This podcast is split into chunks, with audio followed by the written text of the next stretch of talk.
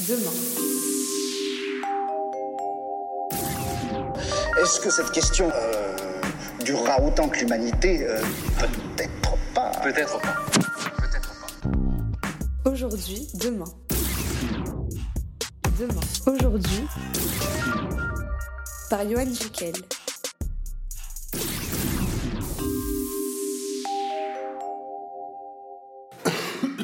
Hello mes petits pangolins, jour 8 de confinement. Maintenant que les restos, les boîtes de nuit sont fermées, que toutes les rencontres sportives sont reportées et que les maisons frontalières sont closes et que l'on joue à domicile, j'en connais pas mal qui ont dû faire connaissance avec leurs femmes et leurs enfants. Et pendant ce temps, alors que certains essaient de fabriquer des masques avec des filtres à café italiens, à cuire des légumes asiatiques dans un wok, et que d'autres encore tentent d'imprimer des attestations sur des feuilles de PQ pour écouler leur stock, certains continuent de traîner dans les rues. Mais on t'a dit de rester chez toi oui, mais moi j'habite dans la rue. Ah ça on n'avait pas prévu. Bon, alors là, là, la décharge des autorités, c'est vrai que l'acronyme SDF peut porter à confusion. Enfin, la connerie aussi. Non, SDF ne veut pas dire sans difficulté financière. À Lyon, des SDF ont été verbalisés parce qu'ils étaient dans la rue. Macron n'est pas le seul à vouloir du changement. Les soignants voudraient des lits, des hôpitaux ou peut-être simplement de la reconnaissance. Et les sans-domicile aussi aimeraient simplement de la reconnaissance, à défaut d'avoir un lit dans un centre d'hébergement. Ah oui, parce que toi, pendant que tu faisais le stock de PQ et de pâtes et que tu te demandais si n'importe quel gel pouvait être hydroalcoolique, les centres d'hébergement ont fermé leurs portes dès lundi.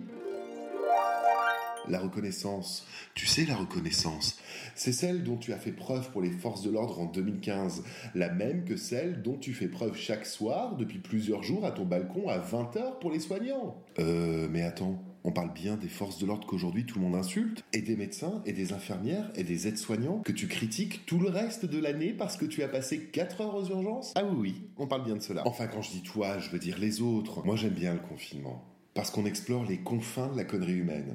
Alors on peut chaque soir à 20h depuis nos balcons organiser des standing ovations aux soignants, parce que c'est pratique d'être solidaire quand on est confiné en sa zone de confort, mais après. Alors oui, le SDF un peu alcoolisé pour se maintenir au chaud pourra éventuellement penser que ce concert de percussion quotidien lui est destiné, mais maintenant qu'il est seul dans les rues. Bon, sur ce, je vous laisse, et si tu as aimé, n'oublie pas de partager.